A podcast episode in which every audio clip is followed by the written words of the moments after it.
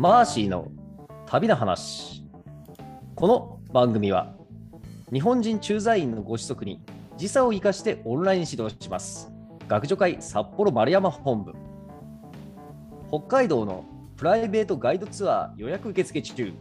ホワイトツリー。小説チェーンの語尾を Amazon Kindle で配信中。寸止めパターソンの提供でお送りします。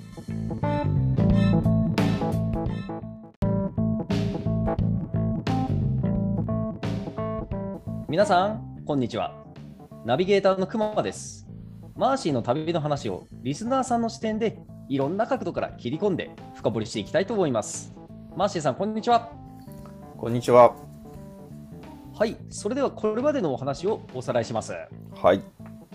はい、2000年12月に札幌を出発し、日本縦断ヒッチハイク旅行を成し遂げたマーシーさんは、その足で今度はアジア横断旅行というさらに大きな旅に出かけました。はい。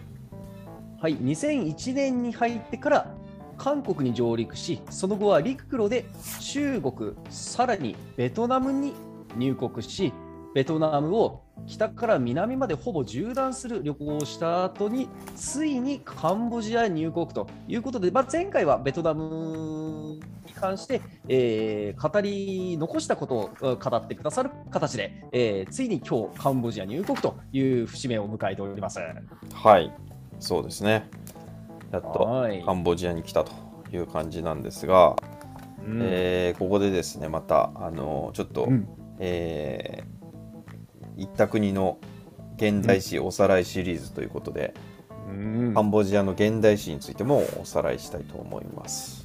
はい、毎回楽しみです、このコーナああはい、意外にね、これが好きだって言ってくれる人もいるんですけど、ー。あいえ嬉しいですね。はい、はい。そう。でこのね前回ベトナムだったんですけどベトナムも、うん。まあフランスがね来たりアメリカが来たりと、いや大変だなと思ったんですけど、カンボジアもっと大変でした。さらに、本当具合悪くなもっと大る変な国か。現代史恐るべしという感じなんですけども、あまずえっ、とですね。まあ1887年ぐらいからいきます。ーうん。はい、はい。でここの時にあのフランス領インドシナの一部になるということで、うん。えーベトナムと同じく、えーフランスの、うん。えー植民地となりました。はい、うん。で、えーそのあいその後日本軍が来ると、うん。えーいう流れはベトナムと同じですね。うんうんはい、でこの間もね結構いろいろあるんですけどこれ深掘りしすぎるとちょっと時間がなくなるんで割愛しますが。うんはい。でまあ、えードイツフランスがドイツに占領されてフランスの代わりに今度、えー日本が来てで日本が敗戦を迎えて、えー日本軍がいなくなるとまたフランスが戻ってきて、えーフランス領になるうん。という状況ですね。はい。うん。でこの時ですね実はベトナムの時はもういやなんだよフランスこんにゃろうっていうことで戦ううんうん。感じでベあの戦争になるんですが実はカンボジアはですね、弱い国だったのであのこうベトナムに支配されてたっていうことも経験があって逆に自分で独立しちゃうってベトナムが強くなったらまたベトナムに支配されちゃうからうん。それならフランスにねあの保護してもらってた方がいいという考えのもと、あえて戦わない選択を取ったんですよこちら側は。へえ、面白いですね。うん。なので、えーそのフランス領になったまま、まあ、それでも1953年に、えー独立を果たすと、まあその世界的にね、植民地がどんどん独立していくっていう流れになってって、えーカンボジアも独立します。うんはい。ですね。でこの時、はいえーベトナムは、えー共産主義の北と、えーうん反共産主義の南に分かれて独立してたと。うん。で北ベトナムが、えー隣のラオスカンボジアのホーチミンルートっていうルートを経由して、えー南ベトナムのあ南ベトナムへ、えーゲリラ攻撃をしてたんですよね。うーん。まあ、だからこう国が南北に分かれてるからそっちのラオスとかカンボジアのジャングルを通って、えー裏ルートでこう、南ベトナムをゲリラ攻撃すると。うん、作戦なるほどを取ってたわけですよね。うん。でそれで、えーこれに対してアメリカが、まあ、あのうん。軍事介入して、まあうんベトナム戦争が一応始まるってことになってるんですけど、はい。えーカンボジアはですね1970年に、えーその時、あのアメリカ寄りの親米派のロンノル将軍っていう、まあ、軍軍人ですよね。ほこの人がクーデターを起こすんですよ。アメリカの支援を受けて、ー。カンボジア内で。うん。で、えーなのでそれでもともとカンボジアって王国なんですよ。王様がいる。なるほど。でその王国じゃなくて、えー王様のいない共和国ですね、クメール共和国っていうのを樹立するんですよね、アメリカの後ろ盾をし使って。うんうん。でこの時、えーえーこ元首だったシハヌーク元首、まあ、元首っていうか、まあ、国王でもあるんですけど国王になったり政治家になったりとかねこの人も面白い人でねあの王国王だったらこう天皇陛下みたいに直接の政治ができないから、王位をお父さんに譲ったりして自分は政治家になってこう政党を作ったりするみたいな なかなか面白い人なんですけど。えーまあ、このロンドル将軍将軍がシハヌーク元首を追放して、えーいなくなるわけですよ。でアメリカ寄りになったら困るから、今度はこの北ベトナムが、うん共産主義国寄りの北ベトナムがカンボジアに侵攻を開始すると。うん。こうだからベトナム戦争に巻き込まれる形でカンボジアもまあその共産主義勢力とアメリカ寄りの勢力とというふうに分かれていくわけなんですよね。ああ。うん。でえっ、とですねそのシハヌーク元首は追放されてどこに行ったかっていうと、えー今度、中国に行きました。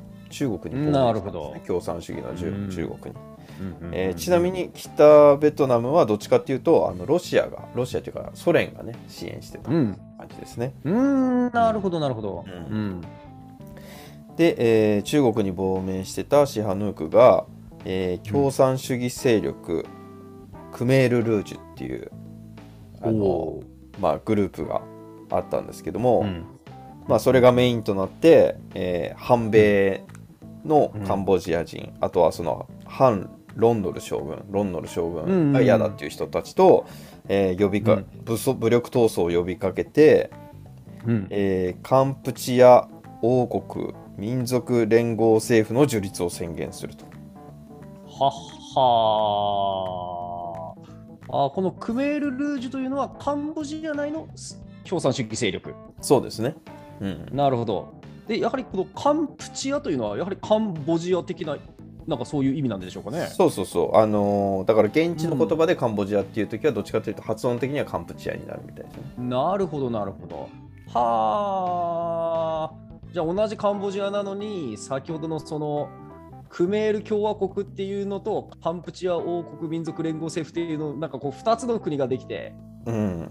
おおお互い、俺たちが本当のカンボジアだみたいな状態になっちゃったわけですね。なまあ本当っていうか、まあ、アメリカにね乗っ取られえるんだったらまあ対抗するっていうその対抗勢力は共産主義だったっていう感じですよね。え。なるほど、なるほど。うんそううんまあ、なのでみんなが共産主義ってわけじゃなくてアンチアメリカの人がまあ戦ってったっていううんうんうんうんうん感じで、でまあでもロンドル将軍はアメリカのねバックアップをもらってるわけだからうアメリカ軍の空アメリカ軍はそれでカンボジアに空爆するんですよね。はあ。うん、で、えーその数十万人のカンボジア人が犠牲になったと言われてます。数十万人ですか。うん、はあ。そしてあのまあそれは空爆だからね飛行機飛ばすだけだったけど、ええさらにエスカレートして、なんとアメリカと南ベトナム軍うん。がもう地上侵攻もしてったと、うんカンボジアに。ってことは、なんと、カンボジアという国は北ベトナムも攻めてくるし南ベトナムも攻めてきたと。うん、とんでもないことになってますね。はい。とんでもないですね。うん。はい。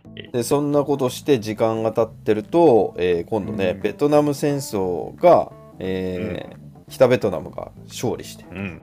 うん。うんえー終結することが間近となった1975年の4月17日に、えーカンボジアではカンボジアもそのアメリカの後ろ盾を持ってた、あカンボジアじゃないアメリカにこう支援されてたうん。クメール王国が打倒されて、えーあクメール共和国が？アクメール共和国が。あはい。はい。えで民主カンプチアを樹立した、えークメール・ルージュ政権。っていうのができてで、うんうん。えーシハヌークをあの国家元首に、えうん。ー推薦するとおお。だからまあ亡命してた一応国王を、もうあの国家元首にトップに置くことで、でも実権はあのクメール・ルージュですようんということで、まあ昔のあのなんですよ幕府の政治みたいな感じで征夷大将軍は牛だけど、あの天皇はいるみたいな感じで、うんうんうんうん。シハヌークは戻したんだけど実権はポル・ポト派に掌握されていたと。あということはこうのんクメール・ルージュ政権の偉い人なんですね、このあポルポトさんそうそうそうポル・ポトさんはそうそうお偉いちゃんなんですよ。もう、なんちゅうか、このカンボジアといえばポルポトさんっていうイメージありますもんね。うん、有名ですね、この人。そうそうこの人がなんでこう有名になったかっていうと、はい。虐殺をしたから有名になったってことなんですね。んあそれがこの後ですね？そうこのクメール・ルージュが権力を掌握して、はで民主カンプチアがですねなんと3年8ヶ月で崩壊してしまうんですよ。ひー。うんはい。それは、えーこのポル・ポト政権下で、えーうんまあ、干ばつ飢餓があってうんでさらに疫病も流行ってうん。でついでに虐殺ですね。100万人から200万人以上と言われる人を殺しちゃうわけですよ。いやー。うーん、それはやはりその逆らう人たちをってことですか、そうですね。だからか、まあ、単純に言えば、あのうん。中国の文化大革命をイメージしてもらえば分かりやすいんですけど、まあ、はい。その時には、えー、と教師とか医者とかこうあと公務員資本家芸術家、うん。宗教関係者ということで、うん。まあ、共産主義体制、まあ、資本家お金持ち知識う人という、まあ、イデオロギー的に好ましくないとされる階層のうん、人のほとんどが捕らえられて強制収容所に送られてったで強収強制収容所に送られてった人は大体戻ってこないと言われてましたと。いやいやいやいやいやいやいやいやいや強烈ですね。だからこれがねあのえナチスヒヒットラーっていう人もいたけどうん、それがまさに1975年ぐらいにおなってたっていやいうのがまたいやい恐ろしいやいやですよね。ですね。うん。だからこの時のねあのエピソードを見たりまあその聞いたり調べたらその英語を話してるのが見つかると捕まると。うーわ、なんかまるでどっかの国みたい。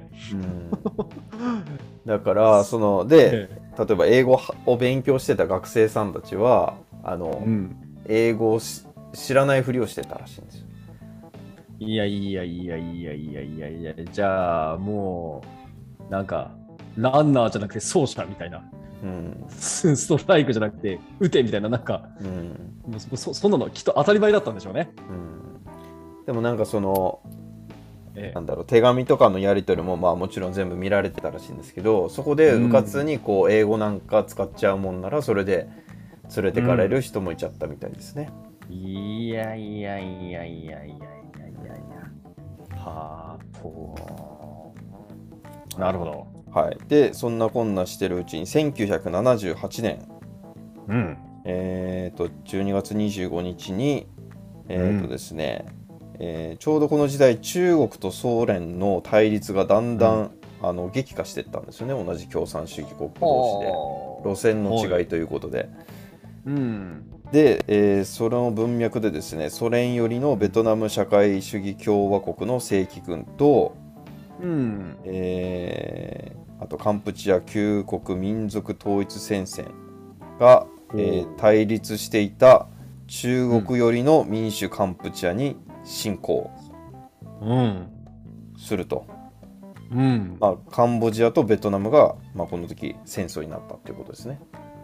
ああ、そっかそっかそっかそっか。あ、カンボジア内のその、こう、ちょっとこう反中国的な勢力が、うん。あーこうソ連寄りであるベトナムとこう一緒になって、うんこう、なんて言いますか、カンボジアのその政府軍、まあ、うん政府である民主カンプチアを攻めると、うん。うん。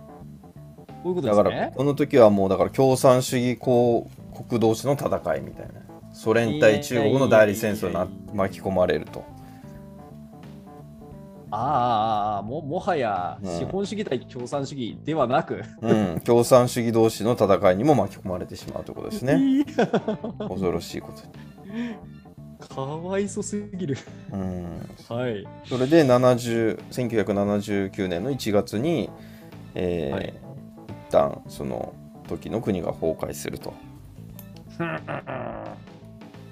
そして、えーとですね、そうなると今度そのうん当年の2月にうん今度はベトナムによるベトナムがカンボジアに侵攻してったんですよその時。あええでその報復として今度は中国人民解放軍がベトナムを攻撃すると。うん。だからベトナムが南に攻めてったらその自分の背後にいる中国が今度ベトナムを攻めてくると、うん。俺らが支援してたカンボジアを大変なことにさせやがってっていうことで今度中国が 今度ベトナムを、えー攻撃し中越戦争が勃発すると。なるほど。中越というのは中国とと越というのはベトナムって意味ですね。そうですね。はい。あはー。いやいやいやいやいや。でまあぐちゃぐちゃになって、えー一応1989年に、えーベトナムがあの、うん。カンボジアから撤退するとへえ。いうふうになります。はい、でそんなこんなでちょっとここもね詳しく言うと結構いろいろぐちゃぐちゃしてるんで割愛しますけど、えーはい。まあ、それで1992年3月うん。から、えー国際連合カンボジア暫定統治機構による統治が開始されたと。いうことで、まああのそれぞれのあの、うん大きく分けて3つぐらいあった勢力が。うんあの一応協力してもう内戦をやめようかということになって、うん。えー1993年の5月に国際連合の監視下で民主選挙が実施されたと。うん。うん。で、えーまあそれで、えー議会あ9月に、えー政権議会が新憲法を発布し、えーこううん立憲君主制を採択することになって、うんうん。えー前にも言ってたし、えーとこのシハヌークっていう人がこの王に再即位したと。うん。何かこう、まさに日本の自衛隊が PKO に参加するしないはいはいですごく揉めてた時期、はい、あの頃も PKO といえばカンボジアみたいなイメーうんジありましたよね。はいはいそうですね。でそ。こでよくこうまさにこうしょっちゅう新聞に出てきた名前がポル・ポト派と。うん。でそのそのポル・ポト派が選挙を邪魔するしないみたいな話ってのはこの選挙のことですね。そうですね。だからポル・ポト派は確か参加しなかったんですよ。うん、なるほどなるほど、うん。そんな選挙は認めねえぞ俺たちはそうそうそう。でこうタイの国境寄りの町に逃げてたんですよ。町っていうかジャングルの方に。にだから彼らは存在してたんですよ。うんなのでこの選挙の後にも実はクーデター未遂があったんですよね、本当ですか、えーでもその後まあそれは成功しなくてでさらにポル・ポトも実はなくなってしまったっていうことでだんだんだんだんその勢力が衰退していくポル・ポト派ということですね。あはあちょっとこれあまりにも話複雑で頭私今正直ぐちゃぐちゃになってますが、うん。ということはこれまあ非常にラップにまとめますと、うん。この50年代の独立後のカンボジアにおける一連のこの血みどろの戦いというのはうん。これ必ずしも米ソの、まあ、つまり資本主義対共産主義の代理戦争というだけではなくうん今度は中国とソ連の代理戦争的なそういう要素もあったんですね。うんうんそうですねはあ、うん。なんとなくそれで大枠は取られました。うん、それでこうだから仲が分裂してるとお互いのどっちかどっちかにねすり寄られてこう大国の都合のいいように振り回されるというこう小国の運命を物語るようにそれがまさにこの1990年代まで翻弄されてたと。いう残念な歴史ですね非常に。いやー、本当になんと言いますか、本当にそのカンボジアにも当然その何の罪もない一うん。般の人々いるでしょうから、うん。まあ、まあ子供たちもいたでしょうし、お年寄りも当然いるでしょうし、うん。だから本当に気の毒の一言ですね。うん、そうなんですねだからベトナムも1975年まで戦争してて、まあ、日本人から見たら、おだいぶ戦争してたなっていう感じですけど、カンボジアはさらにまだずっとやってたっていう感じですよね。90年代までね。うんうんいやー、よくわかりました。そのカンボジアについにマーシーさん、足踏み入れると。はい、はい、じゃあそのお話をまた次回にはい、伺いたいと思います。はい、はい、ありがとうございました。ありがとうございました。